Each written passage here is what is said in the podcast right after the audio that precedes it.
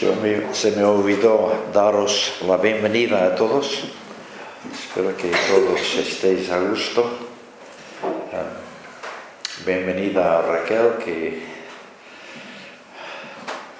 normalmente no puede acompañarnos, pero ha venido para que todo el mundo le dé un abrazo, porque de aquí a un par de semanas se casa. Y bienvenida Monse, ¿era? Monse. encantados de que estés aquí. Y también alguna cara ahí nueva para mí atrás, que el Señor nos bendiga a todos.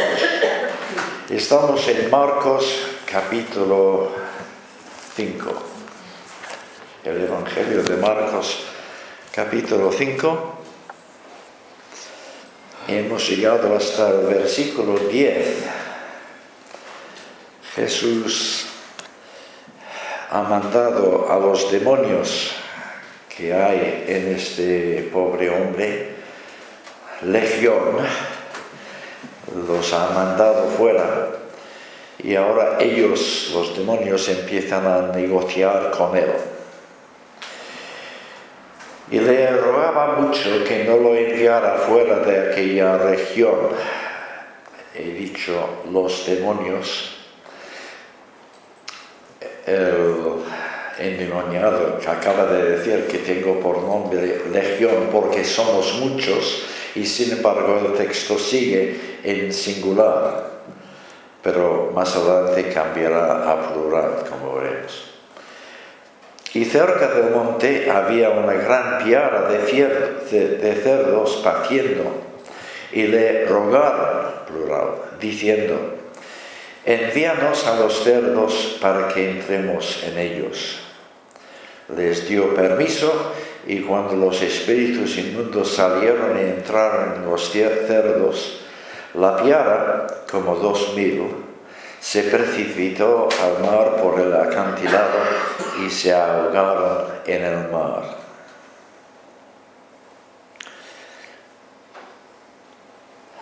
¿Cómo es que Jesús admite esta especie de negociación con los demonios? ¿por qué no los expulsa y ya está? Creo que es por algo que comentamos la semana pasada. Recordaréis que el endemoniado dice a Jesús, te imploro por Dios que no me atormentes. Nombrar así a Dios es un gran atrevimiento de parte de los demonios. Pero la idea parece ser que los demonios saben que su juicio está determinado por Dios, pero no ocurrirá hasta el juicio final cuando serán lanzados al abismo, como dice en otro evangelio. Y por lo tanto, ruegan a, Jesús, por Dios, porque Dios lo ha determinado, si tú como hijo de Dios eres obediente a Dios, haznos caso, caso, que que no nos atormentes antes del tiempo designado por Dios.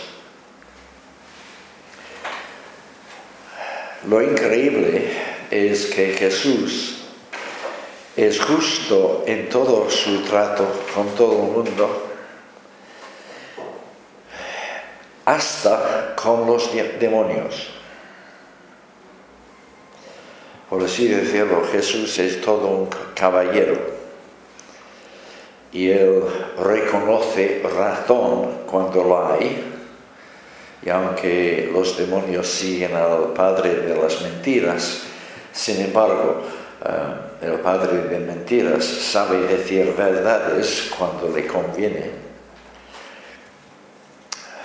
Y sobre la base de su apelación al hecho de que Dios ha establecido una fecha para el juicio, pero esta fecha todavía no ha llegado, sobre esta base piden negociar.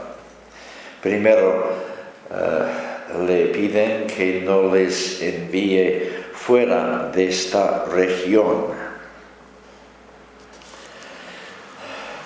Esta petición da cierto apoyo a la idea que algunos eh, han trabajado mucho y han creado toda una demonología en base a esto. Pero apoyo a la idea de que distintos grupos de demonios ejercen control sobre determinados territorios. Legión da a entender aquí que la región de Gerasa es su país y que no quiere ser enviado fuera de su país al exilio. Ya hemos visto distintos exorcismos que Jesús ha llevado, a cabo en territorio judío Así que no podemos decir que Israel estuviese libre de toda presencia demoníaca. Pero parece significativo que esta concentración masiva de demonios se encuentra en territorio gentil y quizás la decisión de Jesús de aceptar la petición de legión y de, eh, se deba a que no quería expulsarlos de esta región porque las regiones de alrededor eran territorios judíos y entonces el daño que podían hacer sería peor. Además de esta primera petición, los demonios parecen conscientes de que Jesús no va a aceptar en absoluto que ellos sigan poseyendo al hombre y no dudan ni por un momento con respecto al poder de Jesús para expulsarlos. Por lo tanto, piden que sean enviados a, un cercano acto de cerdos.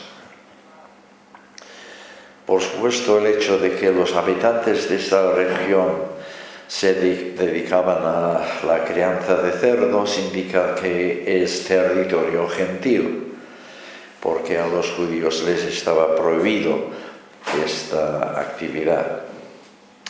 El permiso concedido por Jesús ofende a muchas personas de hoy. Y eh, este es la cuestión polémica del texto que estamos estudiando. ¿Cómo pudo Jesús enviar a los pobres cerdos, animales inocentes, a ser destruidos en el mar? La respuesta obvia es, por supuesto, que Jesús no envió a los cerdos al mar, sino que envió a los espíritus a los cerdos. Y los cerdos acabaron en el mar no por obra de Cristo, sino por obra de los espíritus malignos. Jesús trae liberación, salvó al hombre de una gran opresión son los demonios los que causan la destrucción, en este caso de los cerdos. Algunos autores proponen que Jesús consintió, la matanza de los cerdos porque de todas maneras eran animales impuros. Yo creo que podemos admitir, eso sí, que es apropiado que los espíritus inmundos tengan su nueva residencia en animales inmundos. pero no hay nada en el texto que apoye la idea de que Cristo aprobara la muerte de los animales. Yo creo que todo esto lo tenemos que ver en el contexto más amplio de la revelación bíblica, que creo que podemos decir que nos da las siguientes ideas. Hasta el día final, el día del juicio, el día de la parucía, del, retorno de Cristo.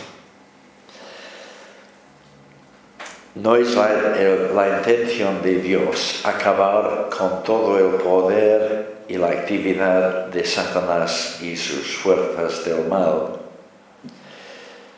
por la sencilla razón de que en aquel día, cuando Dios acabe con Satanás y sus poderes, tendrá que acabar también con, todos los que están bajo el dominio de Satanás.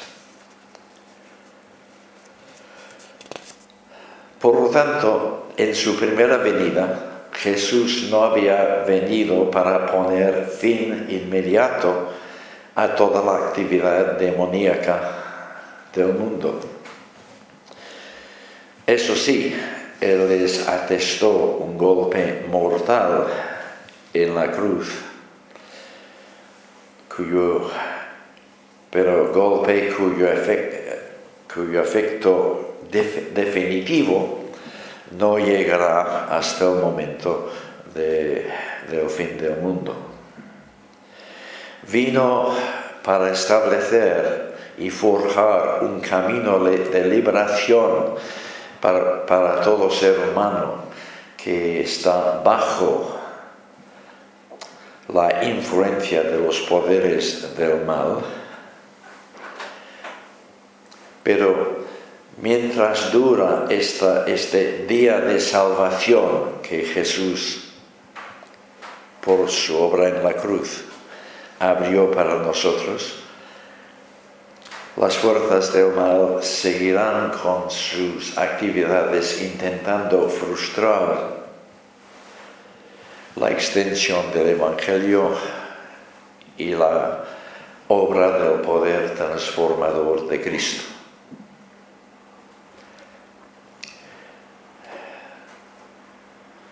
El enemigo sigue actuando aparentemente con impunidad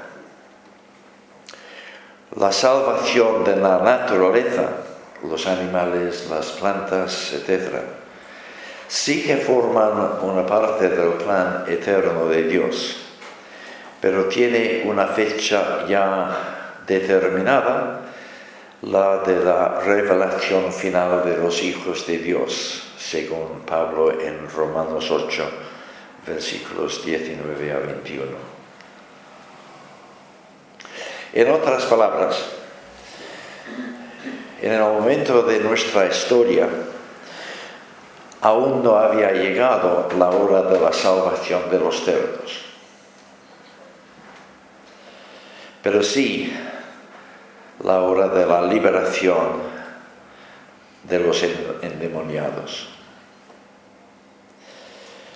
En su primera venida Jesús no vino para poner fin absoluto al mal.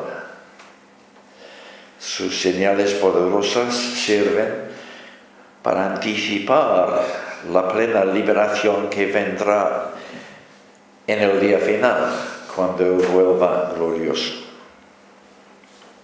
Mientras tanto, el misterio del mal sigue su curso Jesús consintió la muerte de los cerdos, lo mismo que el Padre consiente muchos sufrimientos y muchos atropellos y atrocidades en el mundo de hoy.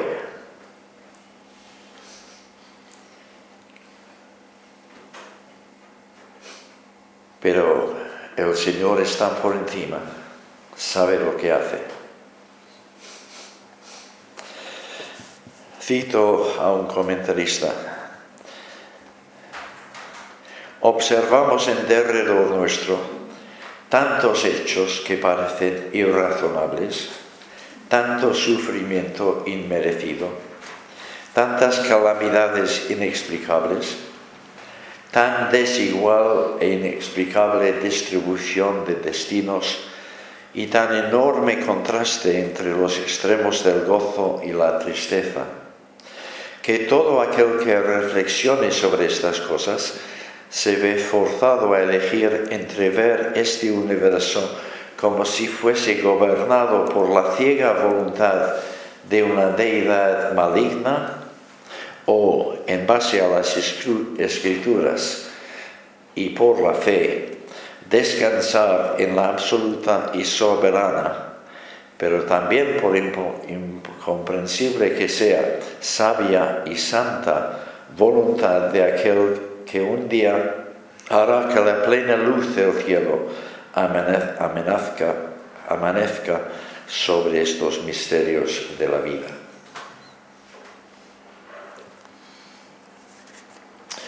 Bueno, nos, estamos alejando bastante del texto de Marcos, así que volvamos al texto, a cosas más sencillas.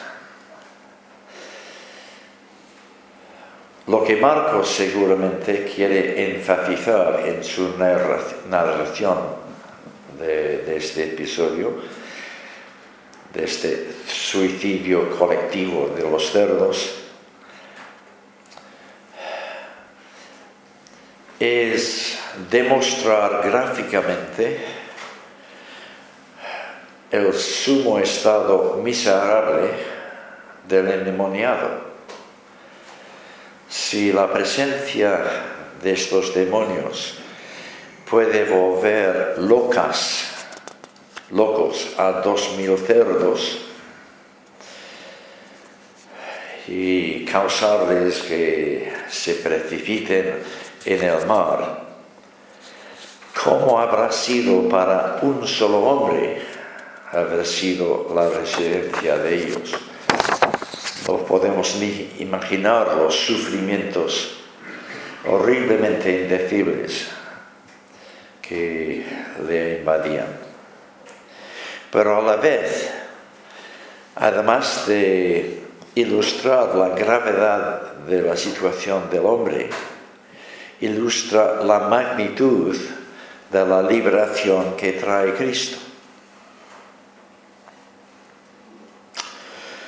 Y seguro que estáis preguntándoos, ¿y qué pasó con los demonios? Pobres demonios.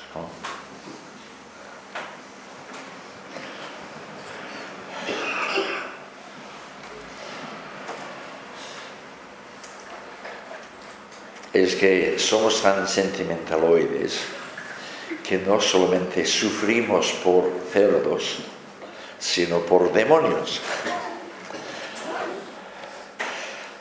Yo no sé lo que pasó con los demonios. El texto bíblico no, no, no dice, no nos dice. ¿Acaso fueron destruidos juntamente con los cerdos?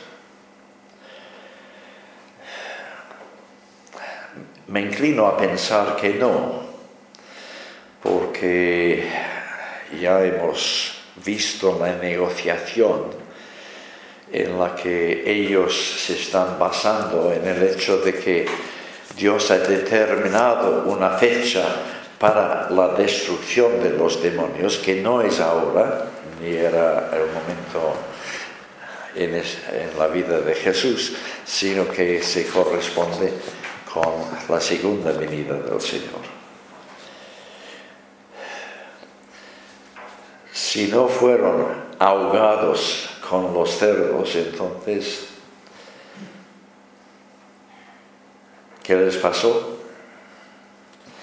La única posible respuesta que encuentro en la Biblia es lo que Cristo dijo en una pequeña parábola en Mateo 12, 43.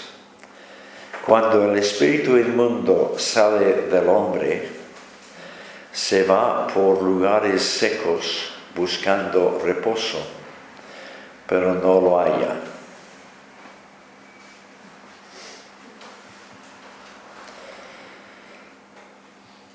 Nadie aquí presente está satisfecho con esta respuesta.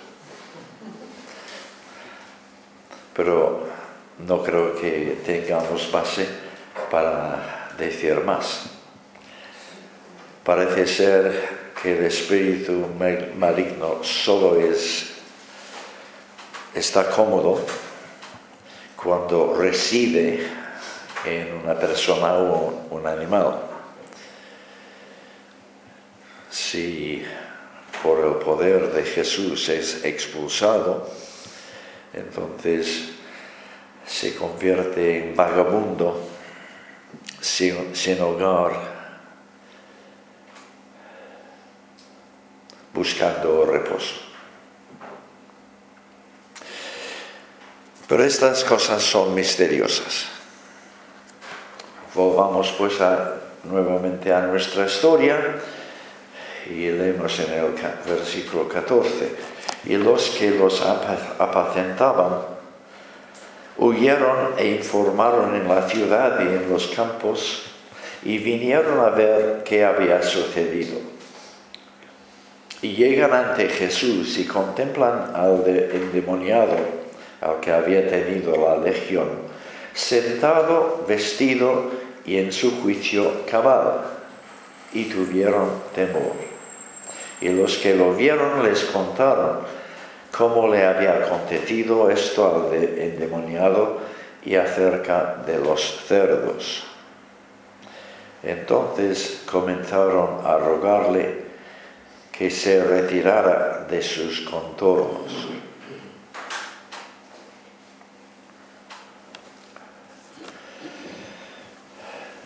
Dejamos atrás el exorcismo en sí y pasamos ahora a considerar el impacto que el exorcismo tuvo en diferentes grupos de personas. El primer grupo mencionado es el de los cuidadores de los cerdos, los porqueros.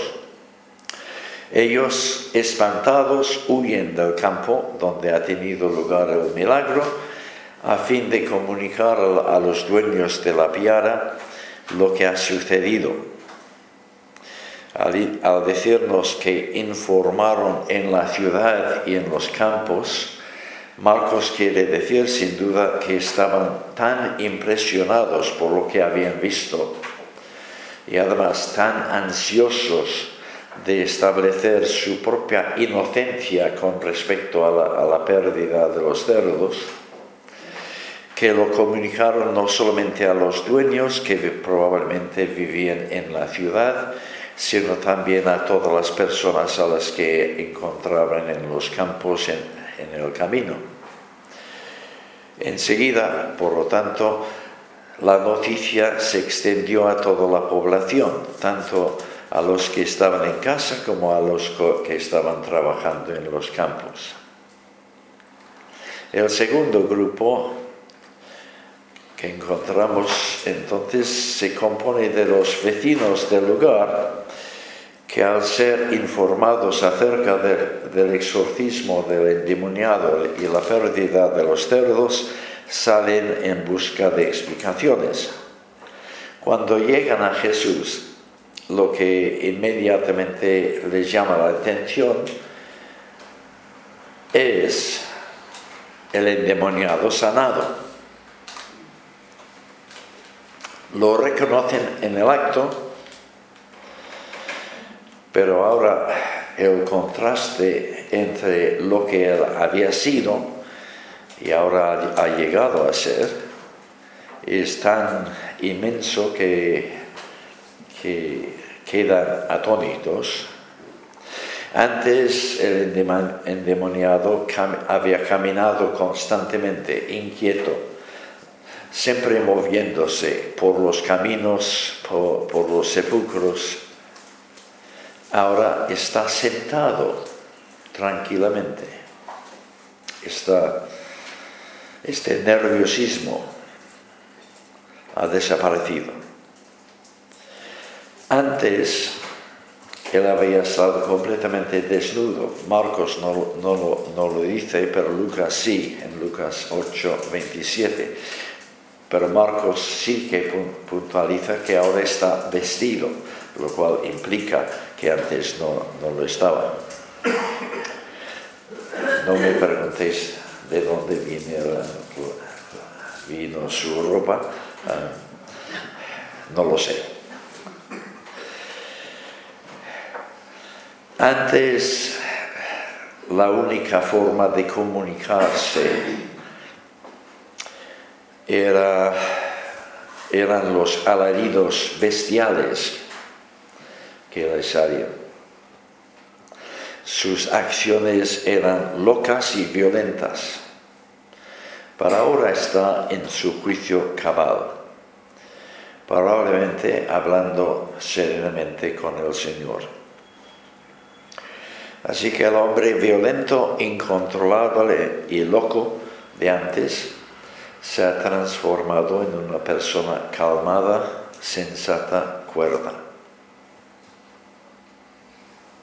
Qué maravilla, ¿no? Pero me estáis mirando más bien como los vecinos de Gerasa.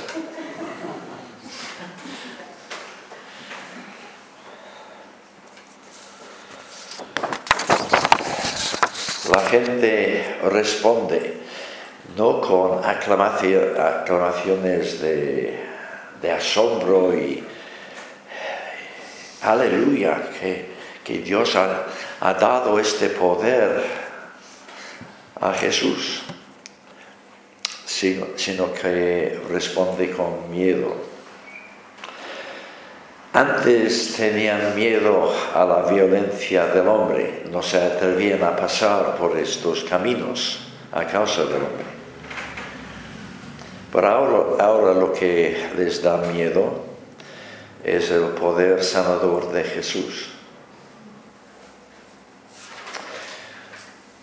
Es lo mismo que vimos en el episodio anterior, en la tormenta en el mar.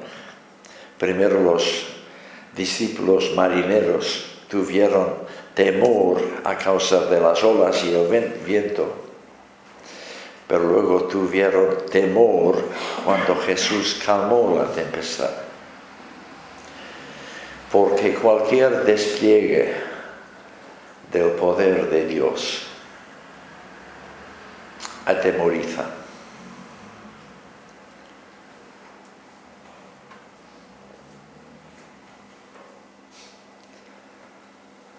Un pequeño inciso aquí.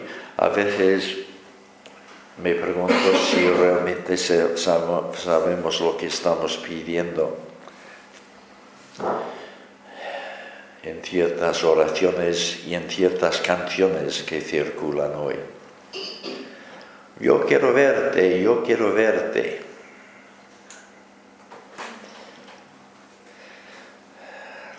Los santos de Dios en las escrituras que pudieron vislumbrar algo de la realidad de Dios, cayeron como muertos eso es lo que estamos pidiendo.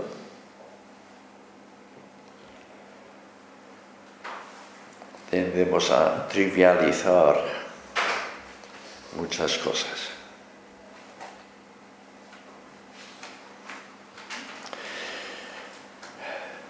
Está bien reaccionar con temor como reacción primaria, casi es inevitable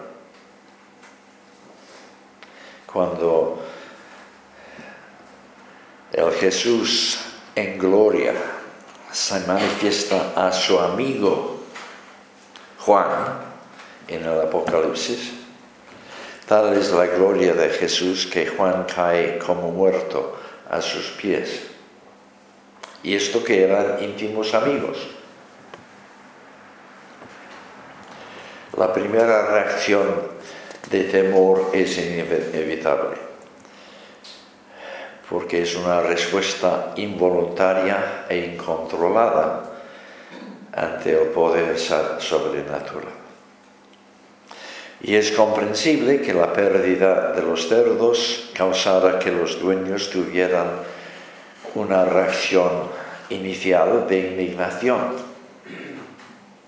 Se habían arruinado.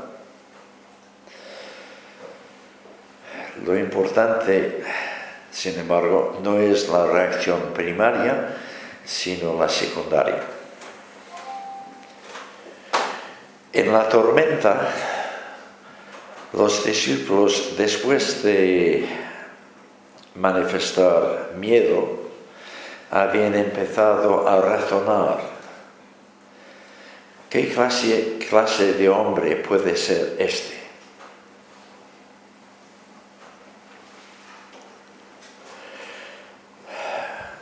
Pero no vemos esta reacción en los gerasenos. Ellos no plantean la pregunta, ¿quién es este que los demonios le obedecen?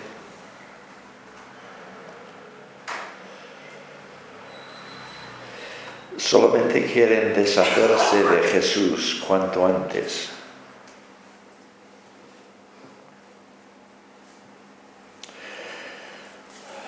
Y esta reacción sigue siendo cierta quizás de la mayoría de nuestros días. La masa de la gente sigue prefiriendo que Cristo se quede lejos de ella por temor a que su presencia cause alguna perturbación a su vida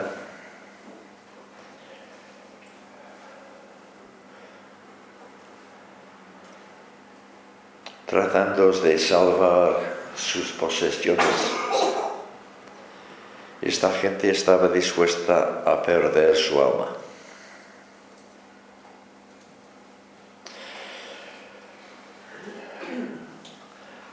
Lo que más pesaba en, ellos parece ser la pérdida de los cerdos.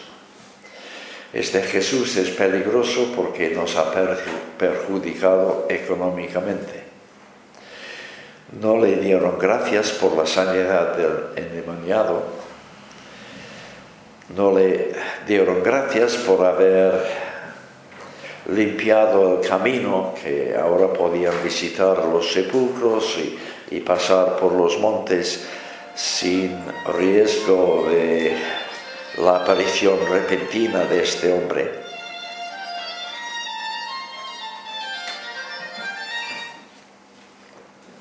Muy bonito.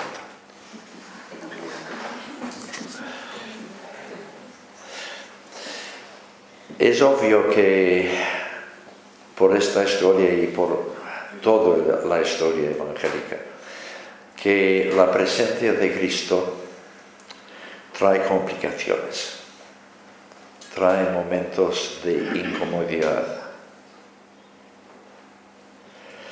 Al Señor le preocupa mucho ver a un hombre afligido por demonios. Pero le importa relativamente poco las implicaciones económicas de la pérdida de un hato de cerdos. Si alguien quiere seguir a Cristo, tendrá que dar prioridad a las personas y estar dispuesto a sacrificar las posesiones. El materialismo es incompatible con el Evangelio. Para Jesús las riquezas sirven solamente para estorbar una relación correcta con Dios. El engaño de las riquezas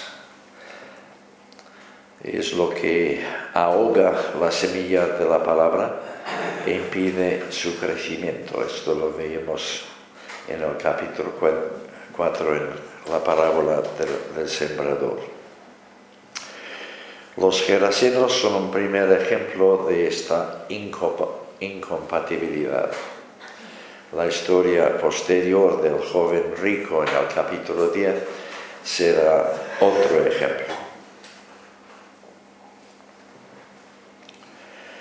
Seguir a Jesús, por tanto, no es una opción para los que quieren aferrarse a sus bienes materiales. Pero también tampoco lo es para los que desean una vida cómoda, libre de sobresaltos, conflictos y sorpresas. Porque si sigues a Jesús, casi te puedes garantizar que vas a encontrarte en muchos berenjenales.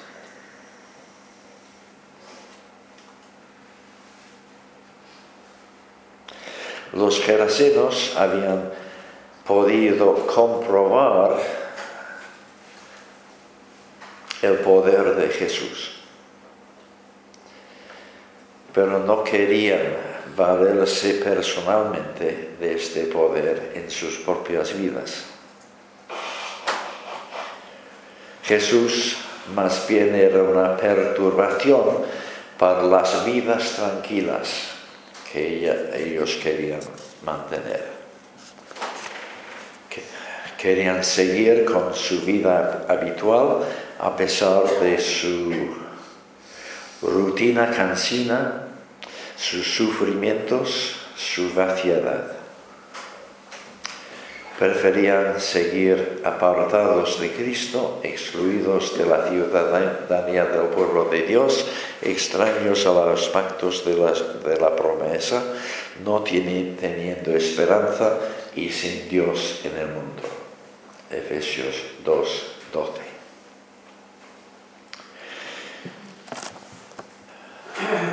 Así que la primera, primera gran reacción ante este milagro fue la de los gerasenos. La segunda es la del endemoniado sanado. Y al entrar Jesús en la barca, el que había estado endemoniado le rogaba que le permitiera estar con él. Pero no lo dejó, sino le dice, Ve a tu casa a los tuyos y cuéntales cuán grandes cosas hizo contigo el Señor y cuánta misericordia tuvo de ti. Y se fue y comenzó a proclamar en Decápolis cuán grandes cosas le había hecho Jesús y todos se maravillaban.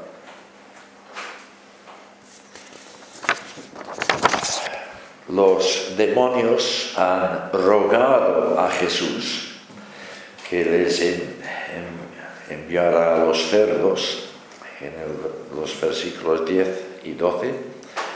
Los gerasenos han rogado a Jesús que se retire de sus contornos, versículo 17, y ahora es el turno del hombre sanado, rogar a Jesús. Lo, sorprendente es lo siguiente. En los dos primeros casos, los espíritus inmundos y los jeresenos, Cristo accedido a la petición, cuando eran peticiones malas. Y ahora que hay una petición buena, la deniega. Jesús es complicado. ¿eh? Los demonios han, pasado a los cerdos y él mismo está en vías de, alejarse de la región de Gerasa. Pero ahora cuando el hombre le hace la petición positiva de quedarse a su lado como discípulo, Jesús se la deniega, no lo dejó.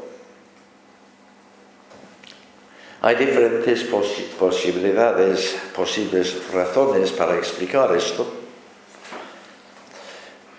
El haber incluido a un discípulo gentil en este momento de su ministerio habría causado muchas complicaciones ah, porque Jesús había dicho muy claramente que en este momento su misión era alcanzar las ovejas perdidas de la casa de Israel.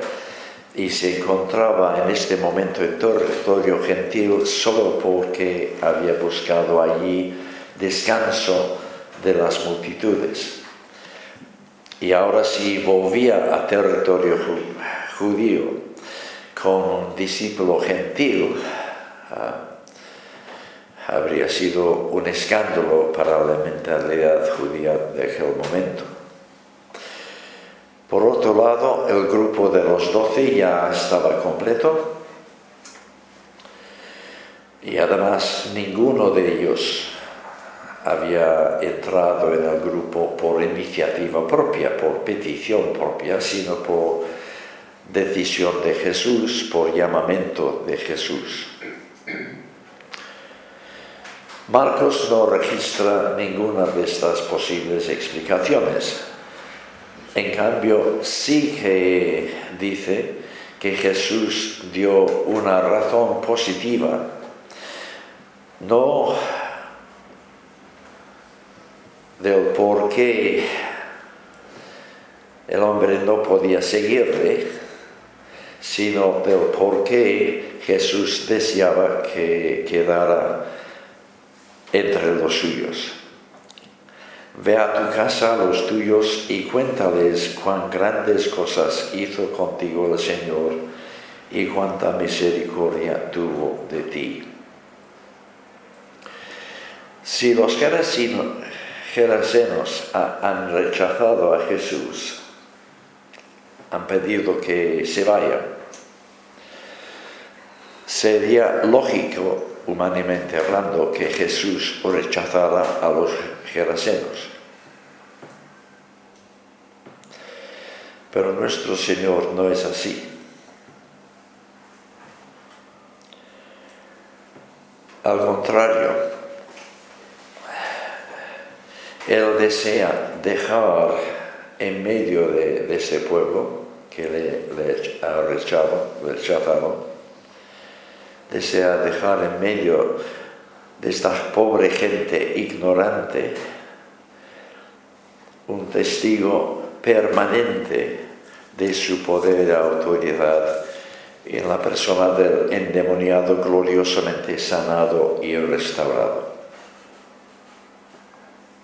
Dios ha mostrado misericordia al endemoniado y por lo tanto el endemoniado ahora debe anunciar la realidad de la compasión, el amor y la paciencia de Dios que se está manifestando ahora en Jesús.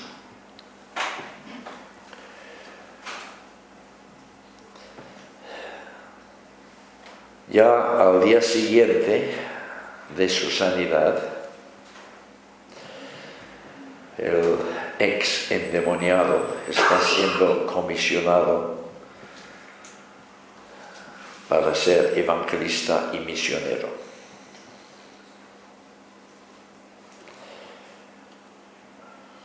Lo cual es totalmente apropiado si la obra transformada transformadora de Jesús en nuestra vida es real.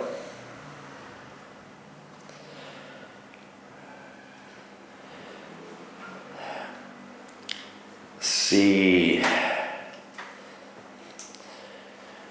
nuestra evangelización solo consiste en intentar vender el Evangelio como si fuera un, producto comercial, sin tener plena convicción de, la eficacia de este producto en nuestras propias vidas, casi mejor no testificar.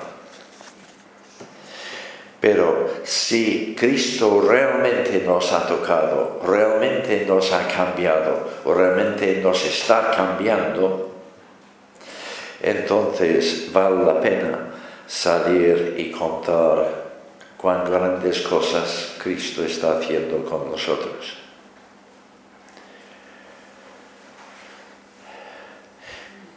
Sin embargo, esta misma instrucción de Jesús nos sorprende porque hasta aquí Él ha pedido casi sistemáticamente a los sanados que guarden silencio acerca de lo ocurrido.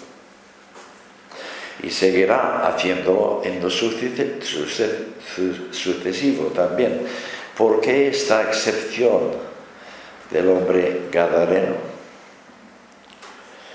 Probablemente porque el hombre es gadareno, porque es gentil viviendo en territorio gentil.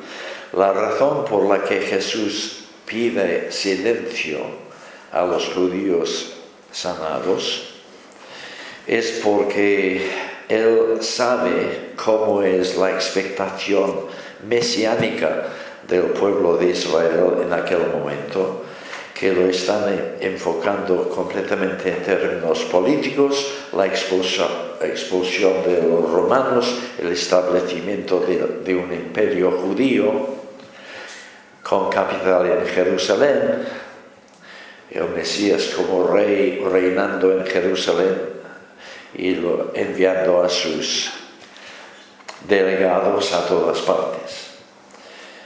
Esto es lo que esperaban los judíos y por lo tanto si corre la voz excesivamente acerca de los milagros de Jesús, muy fácilmente va a ser aclamado antes de tiempo y esto va a ser un estorbo, no una ayuda a su ministerio real. Así que en territorio judío, Cristo pide silencio a los que ha sanado. En cambio, en territorio gentil, donde no hay esta expectación equivocada eh, acerca del Mesías, ah, no pasa nada si, este hombre va dando testimonio acerca de Jesús. Más adelante Jesús va a volver a la Decápolis, en el capítulo 7 concretamente de, este Evangelio. Y allí va a sanar a un sordo mudo y es posible que allí también ocurra el milagro de la alimentación de los cuatro mil si es así, ¿de dónde vinieron cuatro mil gentiles para escuchar a Jesús? Quizás en buena parte por el testimonio de, este hombre, eh, anunciando las grandes cosas que Cristo ha hecho por él. O mejor dicho, lo que el Señor ha hecho por él.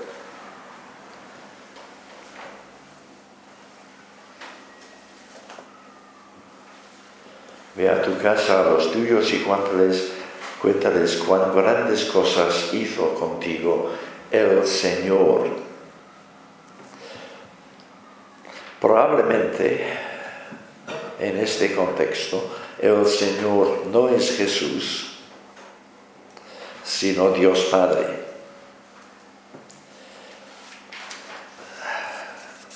En todas las demás ocasiones cuando se habla del Señor en el Evangelio de Marcos, la referencia es a Dios Padre, excepto en una posible ocasión más. Y desde luego en la versión de Lucas, Lucas no dice cuán grandes cosas hizo contigo el Señor, sino cuán grandes cosas hizo contigo Dios. Así que podemos sacar la conclusión de que Jesús no se está refiriendo inmediatamente, a sí mismo con estas palabras. Pero el versículo siguiente establece que Él fue y comenzó a proclamar cuán grandes cosas le había hecho Jesús. Y este paralelismo entre las dos frases, cuán grandes, grandes cosas hizo con él el Señor y cuán grandes cosas hizo con él Jesús, hace bastante evidente que para los evangelistas lo que hace Jesús es lo que hace el Señor. Y cada obra del uno es la obra del otro.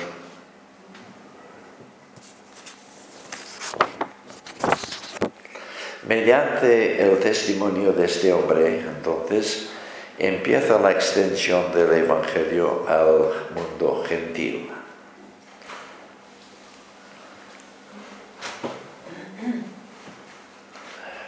Desde luego, según la, última frase de este pasaje, esta evangelización tuvo gran éxito. Todos se maravillaban. Por supuesto, el asombro no es necesariamente evidencia de una verdadera fe en el Señor Jesucristo, pero sí que es una respuesta positiva en contraste con la incredulidad de los gerasenos. Así pues, Marcos concluye este episodio invitándonos a meditar sobre estas dos respuestas a la autoridad de Jesús. El rechazo de los gerasenos o el compromiso del hombre sanado. La causa de la diferencia entre estas dos reacciones es sin duda el hecho del poder transformador de, Jesús manifestado en el hombre sanado, pero no en la multitud. Pablo nos recuerda en, Romanos 1, 16 que el Evangelio es poder de Dios para salvación a todo el que, el que cree. En general, las personas que nunca han conocido el toque sanador de Jesús en su propia experiencia, seguirá creyendo que el Evangelio no tiene nada que ofrecerles.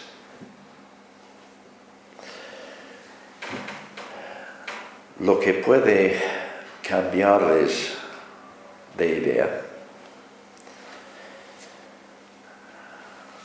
y si pueden ver en tu vida, en mi vida, la eficacia del toque transformador de Jesús.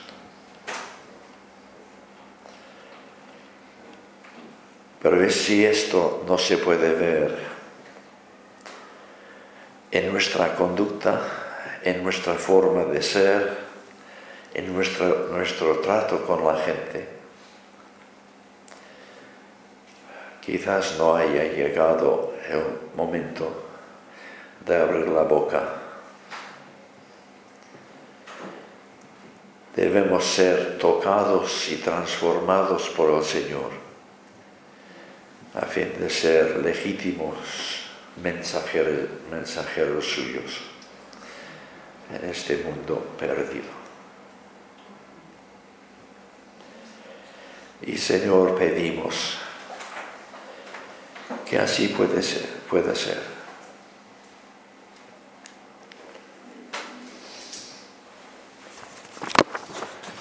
Más que menos supongo que todos somos conscientes de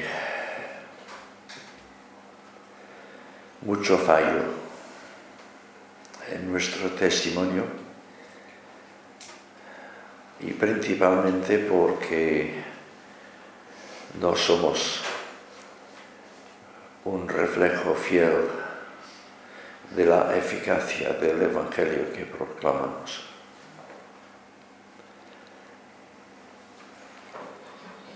Pedimos que nos ayudes a salvar esta anomalía.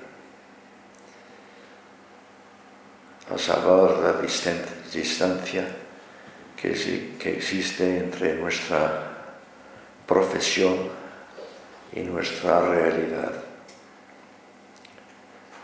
y que tanto con nuestra boca como con nuestra vida entera podamos proclamar las buenas noticias del Evangelio para la gloria de Jesucristo. Amén.